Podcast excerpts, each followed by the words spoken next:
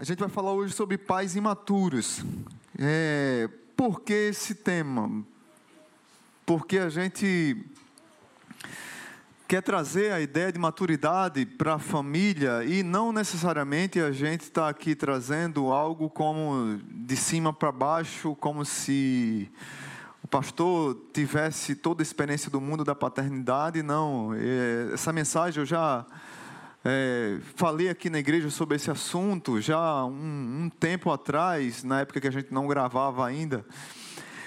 E a crise que a gente passava naquela época ainda passa hoje. E eu também passo as crises da imaturidade da paternidade. Então a palavra é para pais, para mães, para o pastor, para todos aqui principalmente quem tem filhos menores e quem tem filhos maiores também, porque às vezes é, você, o filho cresce e os pais parece que se ficam imaturos na velhice, não, não, não dá para explicar. Então é uma mensagem que é para o coração de todo mundo. E a minha oração é que você fique com o coração aberto e deixe Deus falar a você sobre isso. Ah, quero começar falando de uma pesquisa que saiu na revista, super interessante. É uma pesquisa antiga falando da adolescência. É um fenômeno preocupante que a própria sociedade é, tem se debruçado a estudar com a quantidade de pessoas que estão ficando mais velhas mas continuam com comportamento adolescentes. E adolescente, e isso tem prejudicado a criação e a formação de novos homens e mulheres. Mas o que acontece quando os adolescentes têm filhos? É uma pergunta. Aí é que está.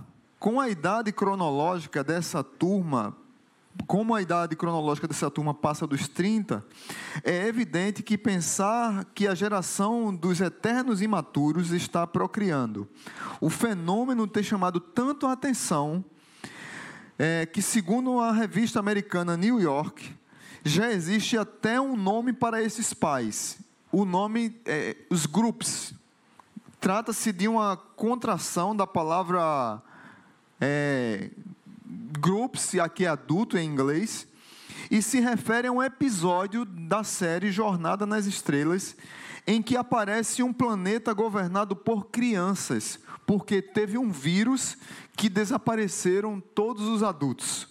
E as crianças começaram a tomar conta. Então existem vários tipos de grupos.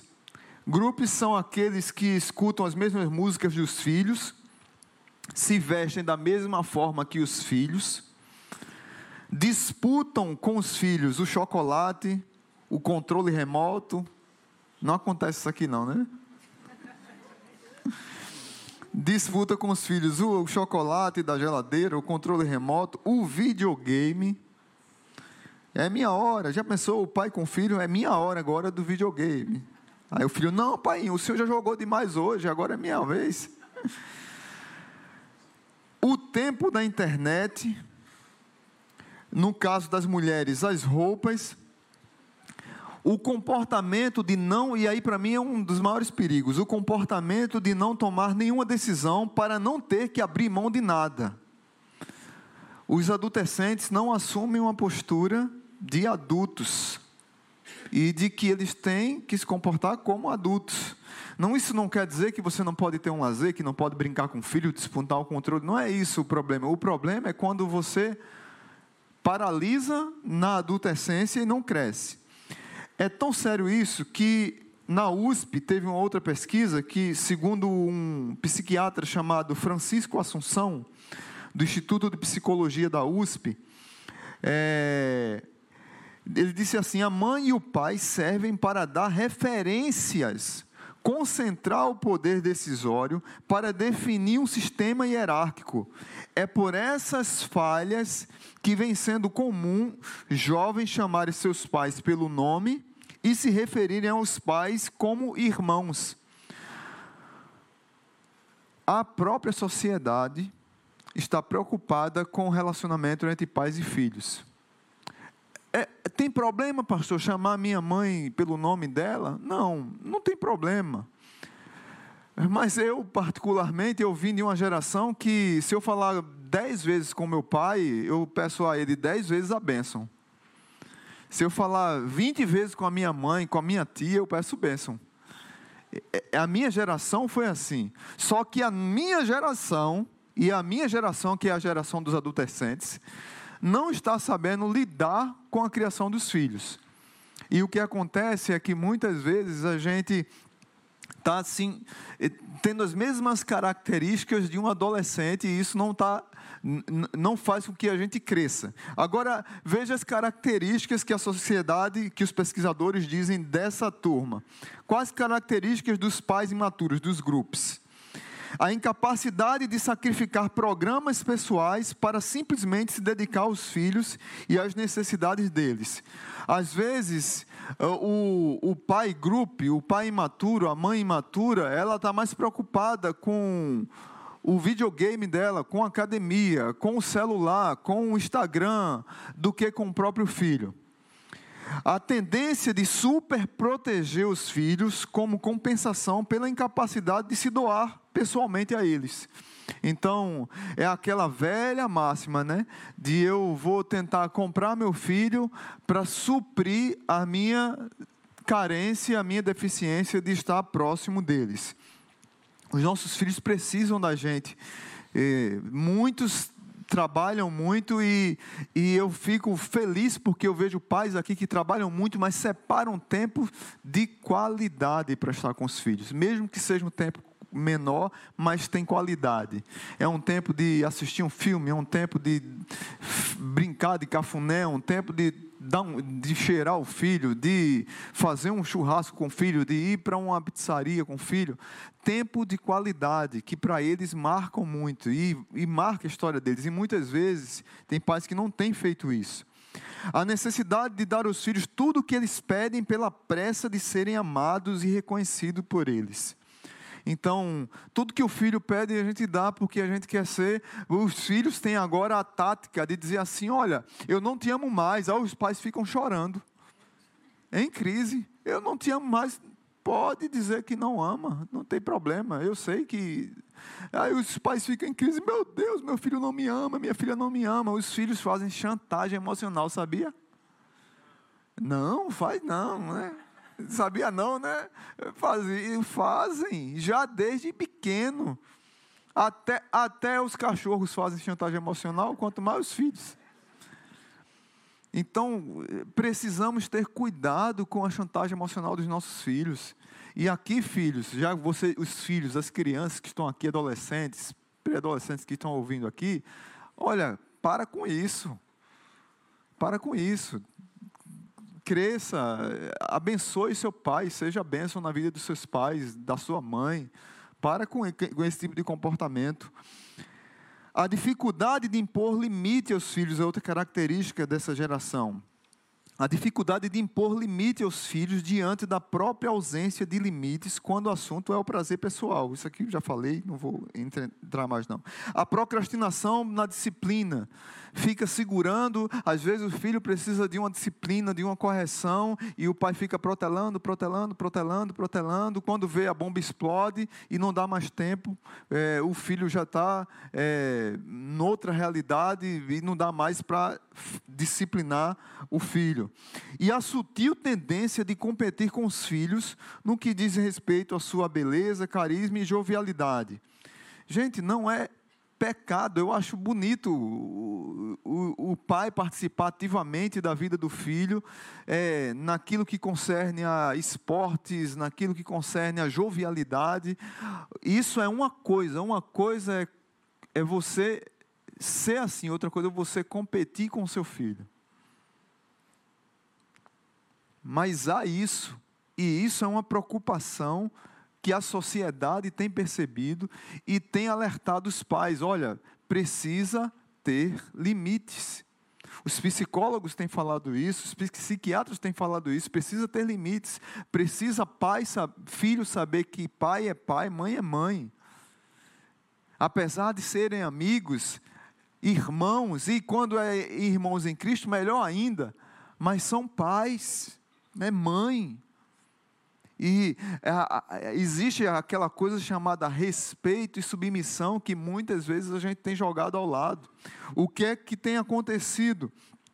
É que muitas, muitas é, dessas crianças têm crescido é, sem referencial. E aí eu quero convidar você a abrir a Bíblia em Deuteronômio capítulo 6. Deuteronômio capítulo 6. Por causa de muitos de nós, e volto a dizer, a minha geração talvez seja a geração mais grupo que existe, mais de pais imaturos que existe.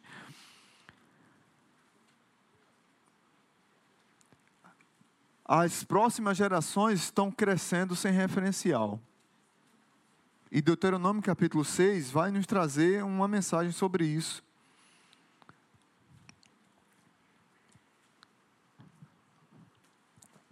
É o quinto livro da Bíblia, Gênesis, Êxodo, Levítico, Números, Deuteronômio. Você chega lá no capítulo 6. Você acessa sua Bíblia ou abre. Diz assim a palavra de Deus: Esta é a lei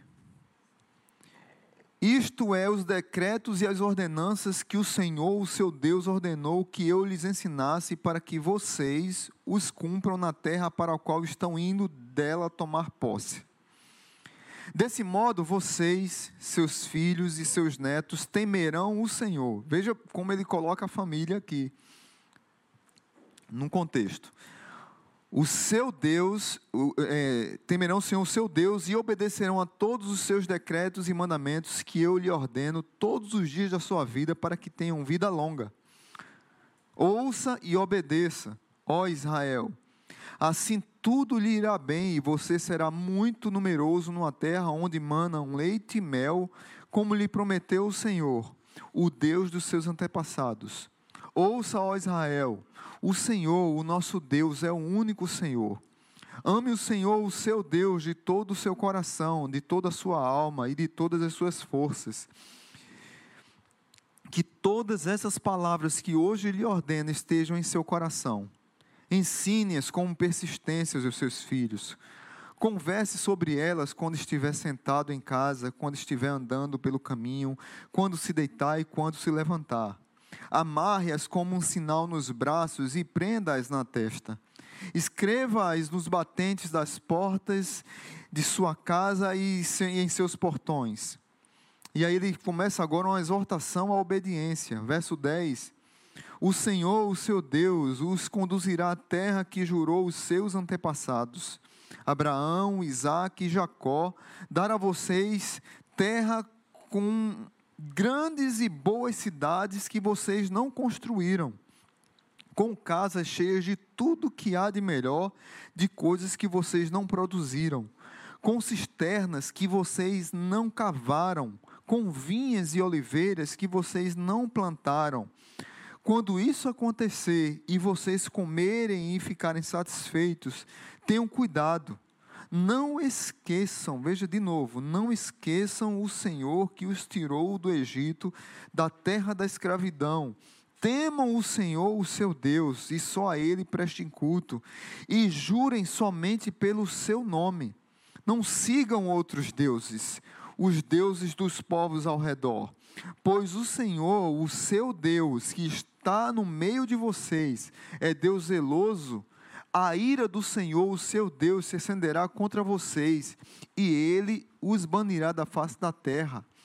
Não ponha à prova o Senhor, o seu Deus, como fizeram em Massá.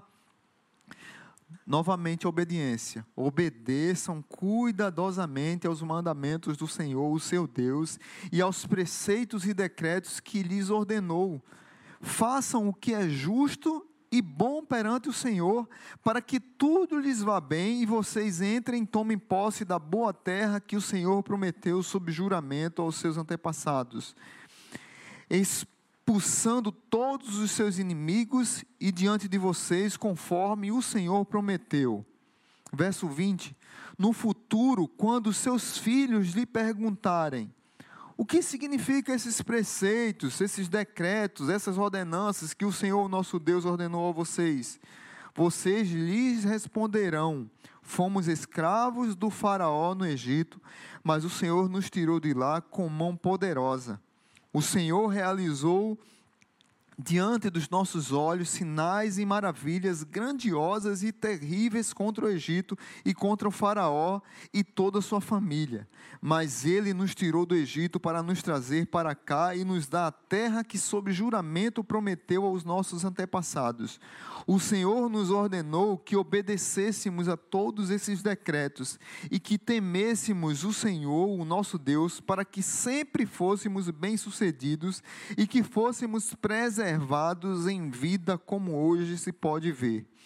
E se nós nos aplicarmos a obedecer a toda essa lei perante o Senhor, o nosso Deus, conforme ele nos ordenou, esta será a nossa justiça. Senhor, que a tua palavra encontre abrigo nos corações e que o teu nome seja glorificado e que as vidas saiam daqui edificadas. No nome de Jesus. Amém. Deuteronômio significa outra lei. Mas não é outra lei, é a mesma lei repetida, a mesma lei que foi dada no Êxodo. Moisés, ele repete em Deuteronômio, porque lembram que o povo pecou, o povo é, ficou incrédulo, pastor aqui, pastor Paulo pregou dia desse sobre a incredulidade de Cádiz Barneia, e toda aquela geração morreu é, no deserto durante 40 anos. Então a nova geração, e aqui por isso que a preocupação com a transmissão para os nossos filhos, a, a mensagem, a, a, a próxima geração que ia atravessar o Rio Jordão para entrar em Canaã precisava ouvir a lei. Então Moisés repete a lei. Então Deuteronômio significa repetição da lei para a nova geração. A essa preocupação de Moisés para que eles pudessem entrar firmados na rocha eterna que é o Senhor, obedientes ao Senhor, é, entendendo que o Senhor os tirou do Egito, ensinando aos pais como educar os filhos, ensinando aos pais como proceder. Se vocês perceberem e lembrarem, toda vez que eu vou apresentar um bebê aqui, eu gosto de ler Deuteronômio capítulo 6, do verso 4 ao verso 9.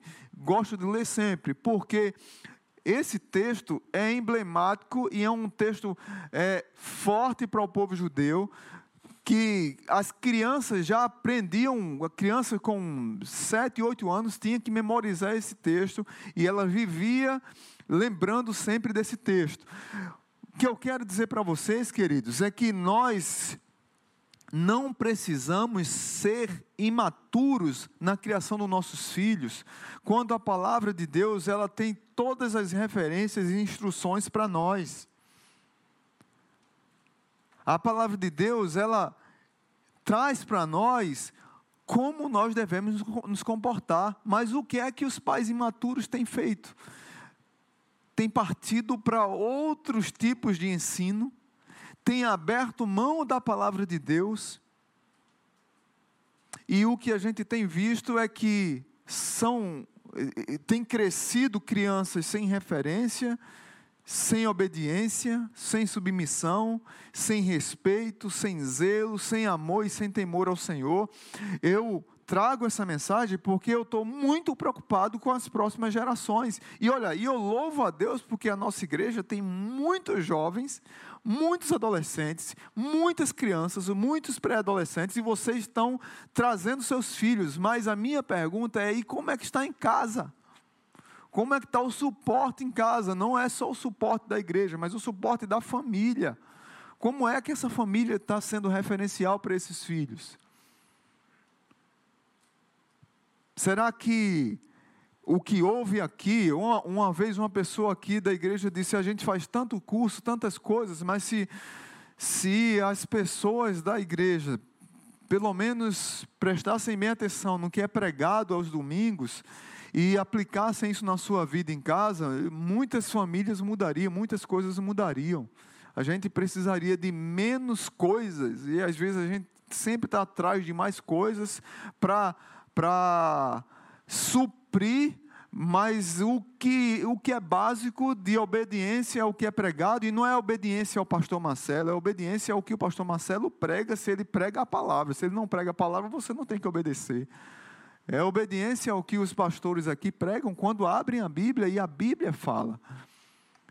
Mas as pessoas estão em busca de. Hoje parece que a Anitta tem mais influência na criação dos nossos filhos do que o, o pai que cria o filho.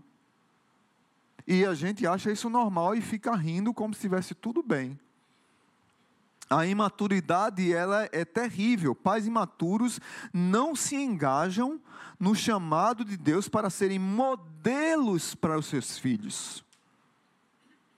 Então tudo que não presta é modelo para o pai porque o pai não filtra com a palavra de Deus, a mãe não filtra com a palavra de Deus, e os filhos vão seguindo nessa caminhada. Os filhos vão seguindo nessa caminhada. Os filhos vão seguindo nessa caminhada. E a gente não vai percebendo que a gente acaba perdendo a oportunidade de ser canal de Deus pessoal para transformar a vida dos nossos filhos. A gente perde a oportunidade com essa nossa com, com esse não engajamento nosso. Olha, Deus, pai, mãe, quer você queira, quer você não queira, Deus lhe chamou para ser modelo para os seus filhos. É responsabilidade sua ser modelo para os seus filhos. Quando nós não fazemos isso, acabamos compartilhando só as consequências dos nossos erros. Muitas vezes os filhos criam uma ojeriza contra os pais, porque é uma coisa na igreja e é outra em casa, é uma coisa no domingo e é outra de segunda a sábado. Isso não quer dizer que você não vai pecar, que você não vai errar. Os filhos nossos, principalmente adolescentes, vão, principalmente, olha, na faixa etária de pré-adolescente para adolescente, começa a perceber quem nós somos realmente. Até sete, oito, nove anos de idade, nós somos ídolos para os nossos filhos. Depois que eles começam a crescer, eles começam a ver quem nós somos, os nossos erros, os nossos erros, mas isso não impede de nós sermos modelos para eles. Nós precisamos ter é, a cabeça boa para conversar com eles que nós erramos também, nós pecamos também e que nós precisamos pedir perdão aos nossos filhos também.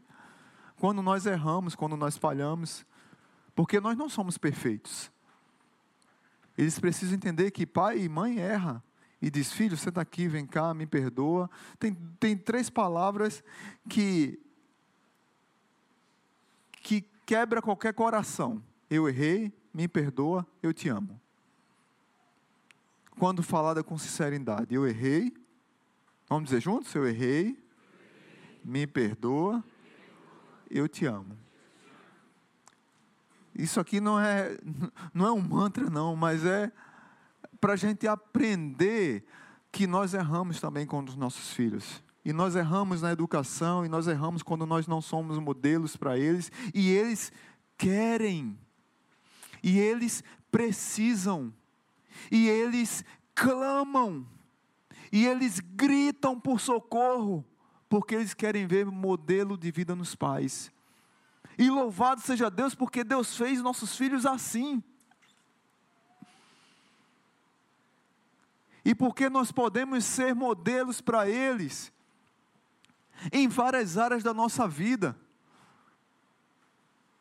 na vida espiritual, na vida profissional, qual é o pai, qual é a mãe que não se qual é o fi, qual é a mãe que não se alegra ou o filho que não se ou o pai que não se alegra quando o filho vai dar um testemunho e diz: "Olha, eu me lembrei, eu me lembro que quando criança eu teve um período de rebeldia e muitas vezes eu vi minha mãe com o joelho dobrado orando por mim Muitas vezes eu vi minha mãe e meu pai derramar lágrimas por mim por causa do meu comportamento e como aquilo me serviu. Quando eu me afastei do Senhor, os meus pais choraram. Os meus pais me ensinaram quando eu queria aprender a palavra de Deus, os meus pais estavam lá de lado, mesmo sem saber, como a mãe daquela, daquele médico é, do, é, Benjamin Carson, que a mãe dele o ensinava sem saber ler. E ela dizia: Olha, vocês vão ter que ler tal livro essa semana e tem que fazer um resumo do livro. E eu quero ler o resumo. E ele, sem saber, ele era chamado de, de orelhudo na escola, Benjamin Carson era chamado de orelhudo porque ele sempre queria responder as perguntas e ele errava as, as, as perguntas e os alunos começaram a chamar ele de burro na escola. E a mãe dele, não, vocês vão ter que ler livros, ele e o irmão tem que ler livros, tem que ler a Bíblia todo dia e eu quero resumo. E, ele pegar, e ela pegava o resumo e começava a olhar o resumo. Olha, vocês precisam melhorar a introdução aqui, aqui a, o argumento de vocês não está bom. E teve um dia que os filhos começaram a perceber que a mãe sempre corrigia do mesmo jeito, sempre estava errado, sempre tinha uma coisa, nunca estava bom. Mãe, mostre aqui o erro. Onde é que está o erro aqui? É na introdução, é na conclusão? Não, meu filho, é porque meu óculos está quebrado, não estou conseguindo enxergar. Ela não sabia ler, mas era mãe. Era mãe. E Benjamin Carson simplesmente foi aquele homem que fez a cirurgia daquelas irmãs craniópagas siamesas da África do Sul, que Silvio Santos passava todo domingo, acredite se quiser. Não sei quem lembra dessa, viu? é o novo, né?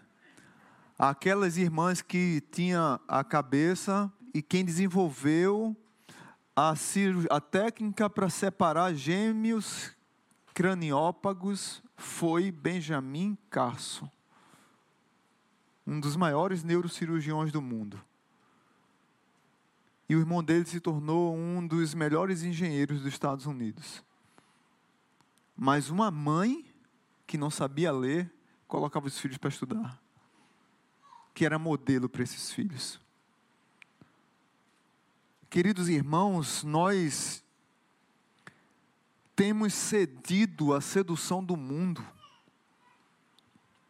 temos cedido a tantas coisas e essa imaturidade que tem nos influenciado. Se, primeira lição eu falei, não se engajam no chamado de Deus para serem modelos. Segunda lição, os pais imaturos delegam a terceiros a missão de influenciar e educar seus filhos. Quando nós delegamos aos outros, perdemos algumas experiências que infelizmente não voltarão mais. Como dessa mãe que eu falei, experiências que não voltam mais nós precisamos ser modelos, nós precisamos nos engajar na influência dos nossos filhos. Quem tem que influenciar os nossos filhos somos nós. Não é a Globo, não é a Anitta, não é, é Big Brother Brasil. Não, não é isso não que tem que influenciar os nossos filhos. Eu sei, deixa eu dizer uma coisa aqui, eu sou pai de uma jovem um adolescente e um pré-adolescente. Vocês imaginam a crise que eu passo também. Pastor sofre. E as lutas que eu tive com Larissa, mais velha, não são as mesmas lutas que eu estou tendo com Lívia, não. Não são as mesmas lutas que eu tenho com Benjamin, são diferentes. Mentes completamente diferentes, contexto cultural completamente diferente. O mundo hoje é uma avalanche sobre nossos filhos de informação. E aí entra a nossa responsabilidade de entender que nós precisamos nos preparar e nos engajar em busca da palavra, em busca do Senhor na nossa vida, em busca de livros, meditar, pergunta. Chega junto. Seja curioso, vai, vai estudar, vá correr atrás para você influenciar seu filho, porque quando seu filho vai chegar para você com questões de, das mais diversas. E você foi chamado para estar do lado dele e passar com ele essa luta que é sincera, que é legítima. É a crise que ele passa porque o amiguinho na escola passa. Porque a amiguinha na escola passa e a influência na cabecinha dele, que não tem o mesmo raciocínio que eu e você tem, que não teve a mesma história, a mesma formação que eu e você tem, nós precisamos estar do lado dele para influenciar. Isso vai fortalecer a confiança e a autoestima deles.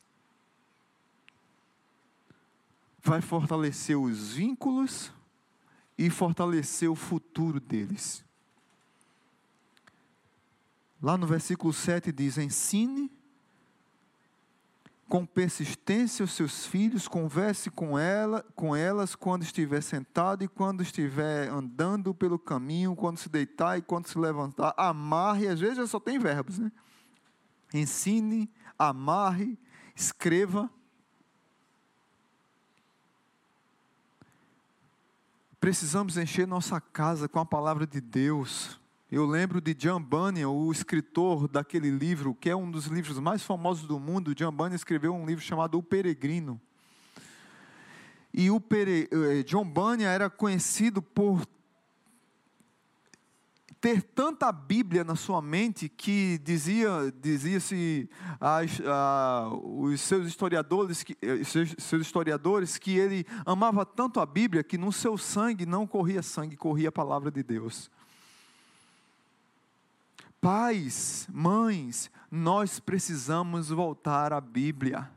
Amém? Nós precisamos voltar à Bíblia para nossa casa. Nós precisamos fazer, voltar a, a circular nossa casa ao redor da palavra.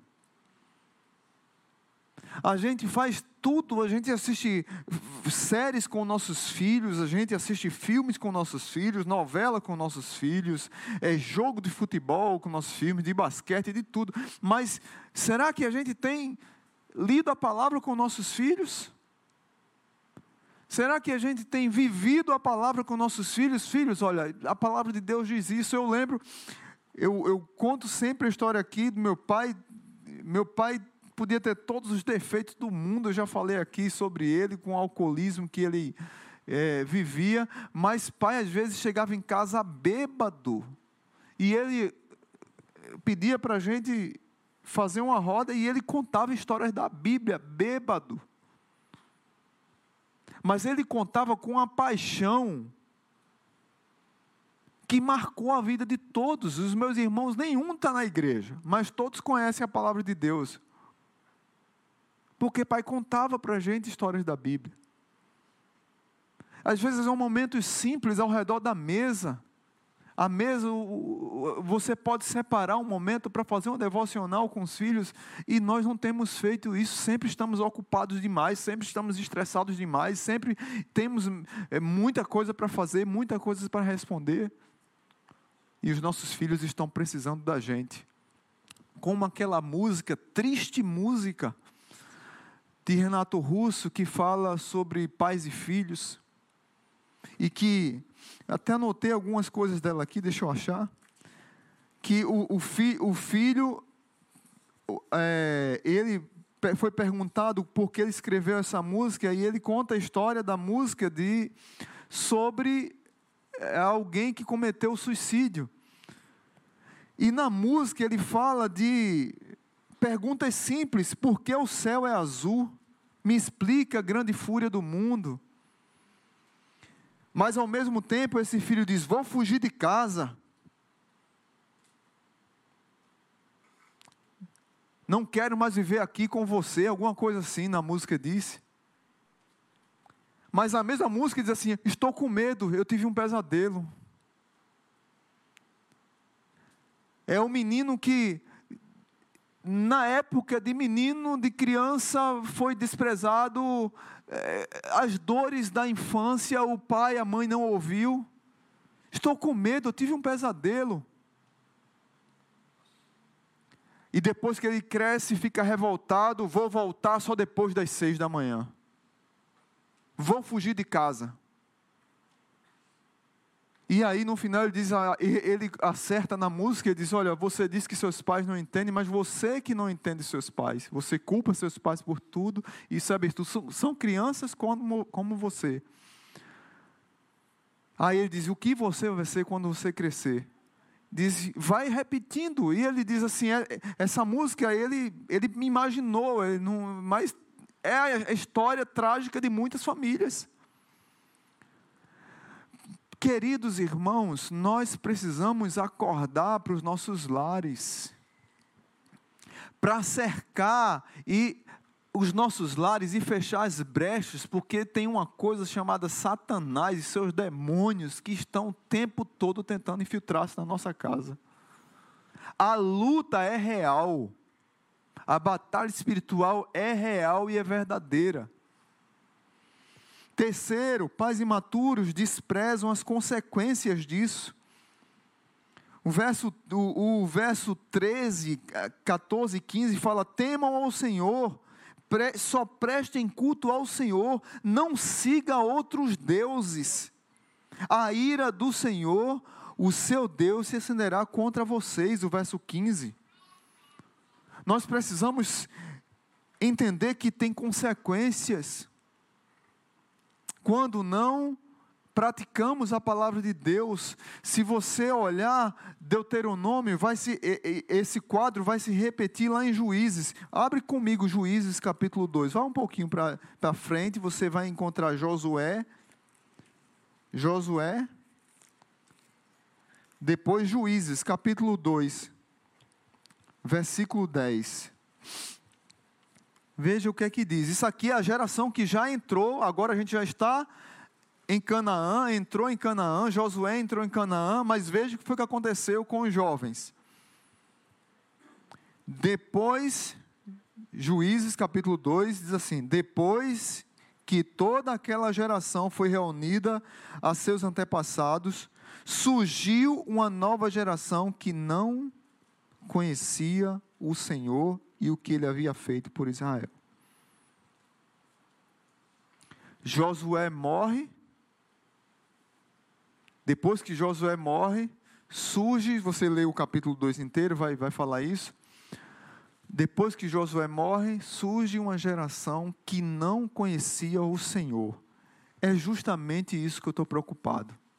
Com as consequências do, do meu ensino para os meus filhos. E aqui, de forma alguma, eu quero, eu, quero colocar peso nos pais.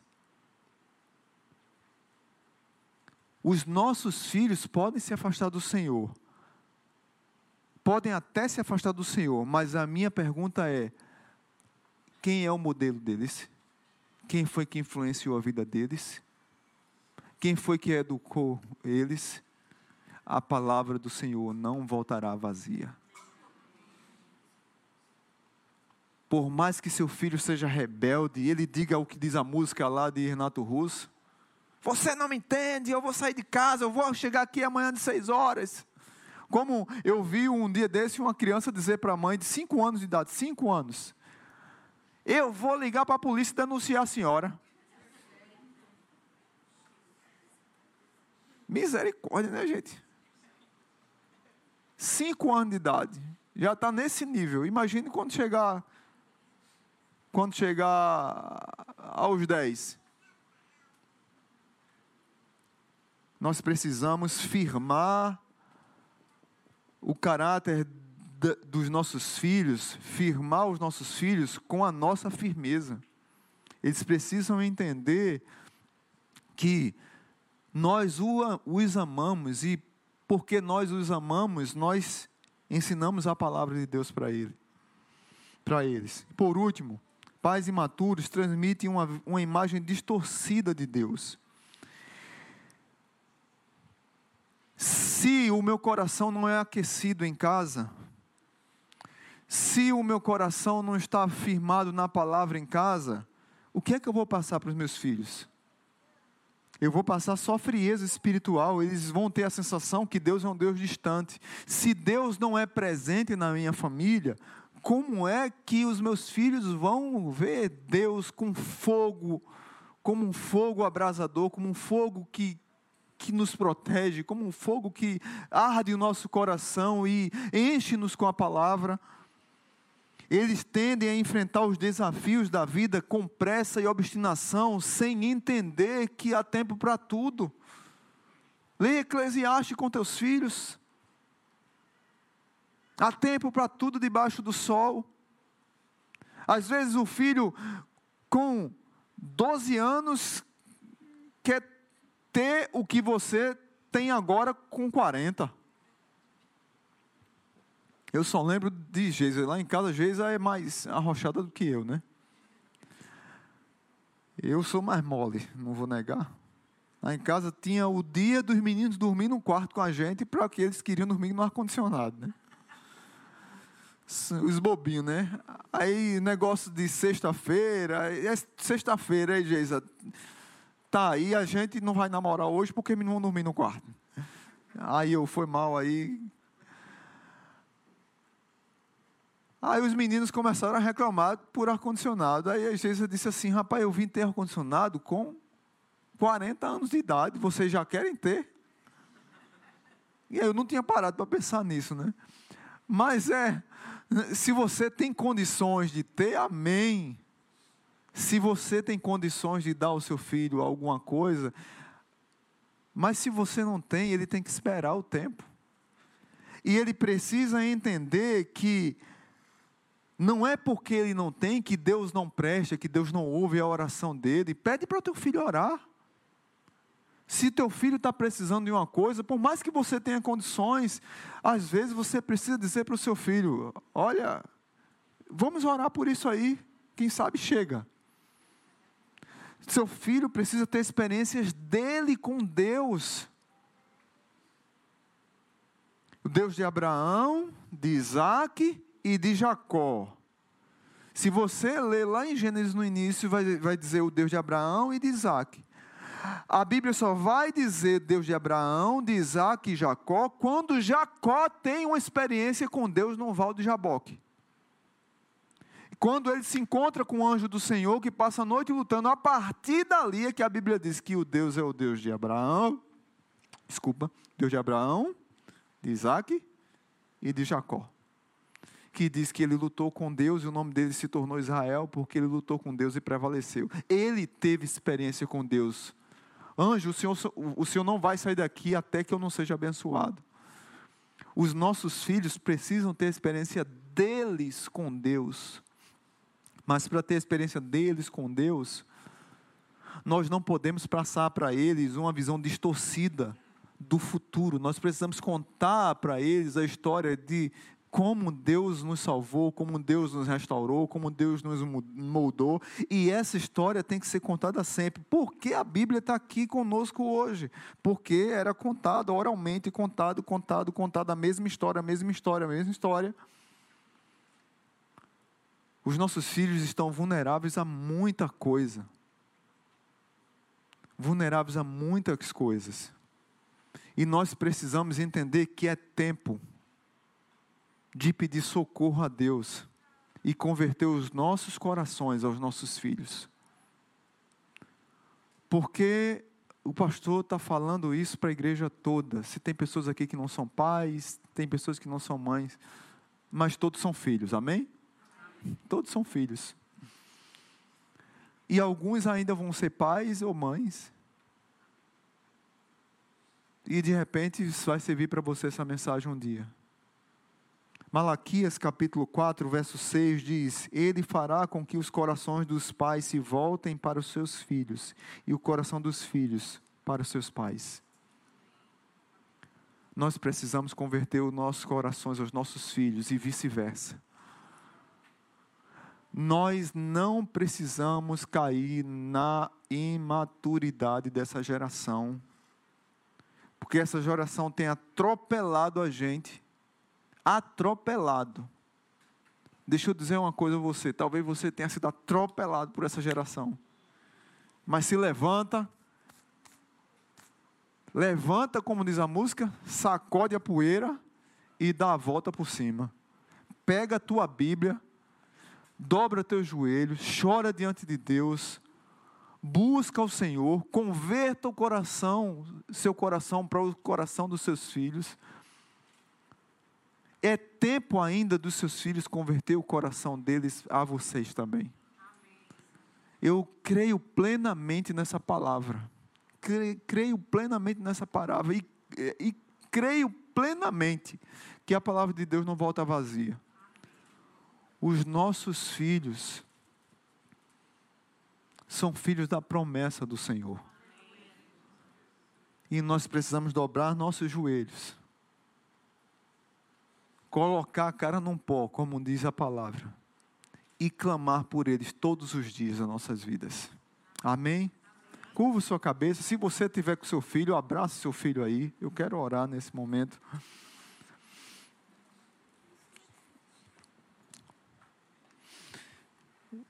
Pai Santo, nós te agradecemos. Te agradecemos por nossos filhos. Te agradecemos por tua palavra, Pai. É verdade que essa geração tem nos atropelado e tem maculado o verdadeiro ensino da palavra de Deus e nós temos lutado uma luta difícil nós, como igreja, nós, como pais, temos lutado uma luta difícil. A geração tem, tem questionado coisas que nós não sabemos nem como começar a conversar.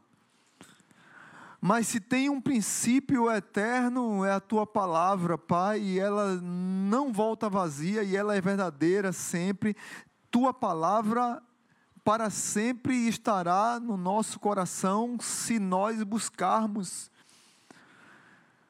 Pai, que nós possamos dizer, como salmista, tua palavra escondi no meu coração para não pecar contra ti. E eu te rogo, Senhor, que nós possamos ensinar os nossos filhos a tua palavra, ensinar ao ponto de os nossos filhos dizer que a tua palavra é lâmpada para os meus pés e luz para os meus caminhos. Que os nossos filhos possam cantar isso. Que os nossos filhos possam dizer assim: Obrigado, mãe, obrigado, pai, porque o Senhor e a senhora me ensinaram, porque o Senhor não desistiu de mim, a senhora não desistiu de mim, mesmo no tempo da rebeldia, mesmo no tempo dos questionamentos, mesmo no tempo da frieza espiritual, mesmo no tempo que eu estava pensando em desistir da caminhada de fé, o Senhor, a Senhora, não desistiu de mim. Eu creio plenamente que os nossos filhos dirão isso, Pai. Abençoa os pais aqui que estão cansados, que estão sofrendo, que estão chorando pelos seus filhos. Dá a eles toda a paz, todo o conforto, todo o discernimento, toda a sabedoria. Enche esses pais com teu Espírito Santo para que eles continuem crendo que a tua palavra é verdadeira e viva e eficaz e é, ela é, é, é faca de dois gumes que divide alma e espírito e que ela vai penetrar no coração dos nossos filhos que são filhos da promessa do Senhor. Pai, abençoa os nossos filhos. Abençoa os filhos que estão aqui, Pai, adolescentes, pré-adolescentes, jovens que porventura talvez estão sofrendo toda essa investida de Satanás através de tudo que o mundo tem feito para bagunçar as nossas casas. Protege a mente deles, Pai. E que o envolvimento deles com a obra do Senhor, que o envolvimento deles com a palavra do Senhor comece a curar os seus corações. E que nós, como igreja, tenhamos paciência no acolhimento, no zelo, no cuidado, na firmeza, sim, na firmeza, no ensino, na direção para esses jovens, para esses adolescentes, para essas crianças, para esses juniores, para esses pré-adolescentes. Pai, nos ajuda a ensiná-los, ajudar, nos ajuda como igreja a ajudar as famílias nesse processo tão árduo, mas também tão precioso e significativo de ver uma geração formada, de ver uma geração crescente, de ver uma geração que tem futuro, sim, que Satanás tenta tomar, mas em nome de Jesus ele já está derrotado. Em nome de Jesus, todas as hostes de demônios estão derrotadas, quebradas em nome de Jesus. Os nossos filhos são do Senhor. A nossa família é do Senhor. O nosso, os nossos filhos, nossas filhas são do Senhor. E o Senhor vai proteger a mente deles no nome de Jesus. Eu creio plenamente nisso. Abençoa nossos filhos, Pai. Nós os amamos. Nós amamos os jovens dessa igreja, os adolescentes dessa igreja, as crianças dessa igreja.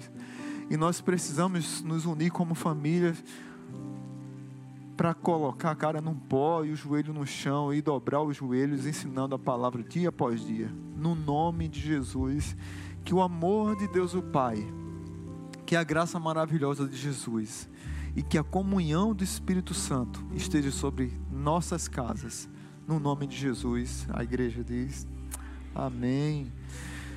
Deixa eu só dar uns avisos aqui, queridos. Chegou agora. Sim, é, é, culto das mães da rede Oceano, rede dos adolescentes dia 14. Dia 14 é próximo sábado já não, né? Não, no outro. No outro. Então você que é mãe, vai ter um culto especial da Rede Oceanos, vai ser um momento realmente muito especial. Será 3 e, 15, 3 e meia e custa 15 reais para o coffee break, ok? E também o intercâmbio dos adolescentes que vai ter, mas é no dia 21 também, nesse mesmo horário, as informações serão passadas na célula. Então, papai e mamãe prepara duas programações para os adolescentes. As mães, próximo dia 14, aqui na igreja, e o intercâmbio com a Igreja Batista Cidade, também aqui na igreja, mas é no outro sábado, dia 21. Que Deus abençoe sua vida e sua família. Dê um cheiro no seu filho, na sua filha, diz aí, eu te amo. Abençoe a vida dele. Terminar esse momento aqui fazendo uma oração cantada, onde dedicamos ao Senhor a nossa família, nossa casa, os nossos filhos, tudo ao Senhor.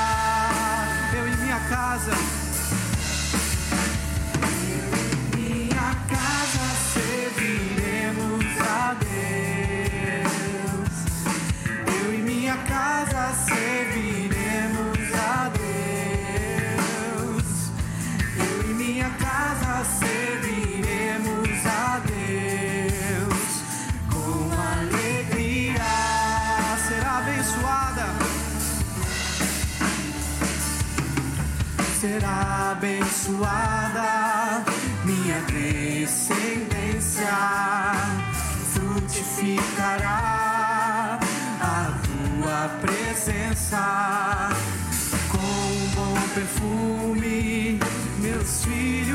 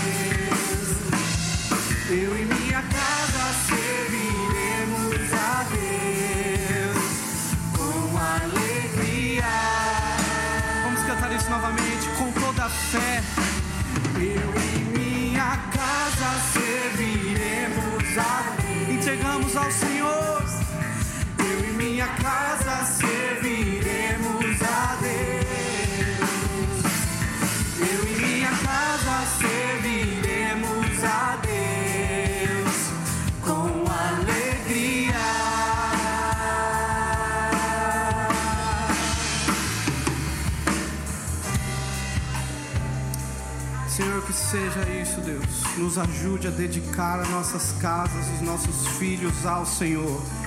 A nossa casa é do Senhor. Que Deus nos abençoe com uma semana cheia da presença dEle. Amém.